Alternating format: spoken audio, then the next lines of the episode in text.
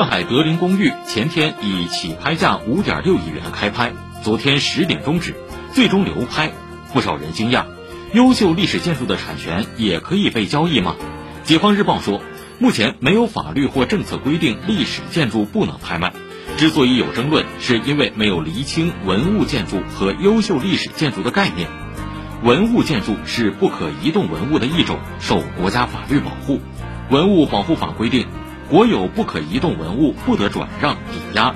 优秀历史建筑是地方法规中设立的一个建筑保护级别，具有法律地位，但并没有进入文物序列，因此可以被转让出租。